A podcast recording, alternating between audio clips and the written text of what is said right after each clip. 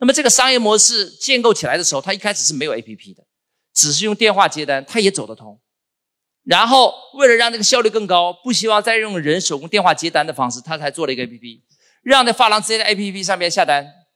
然后 APP 上面支付结算之后，工厂才开始生产订单，然后配送给发廊之后，在发廊在 APP 上点确认，这个流程就走得更加自动化，这样他的生意现在就很快就运转起来了。关注我，学习更多内容。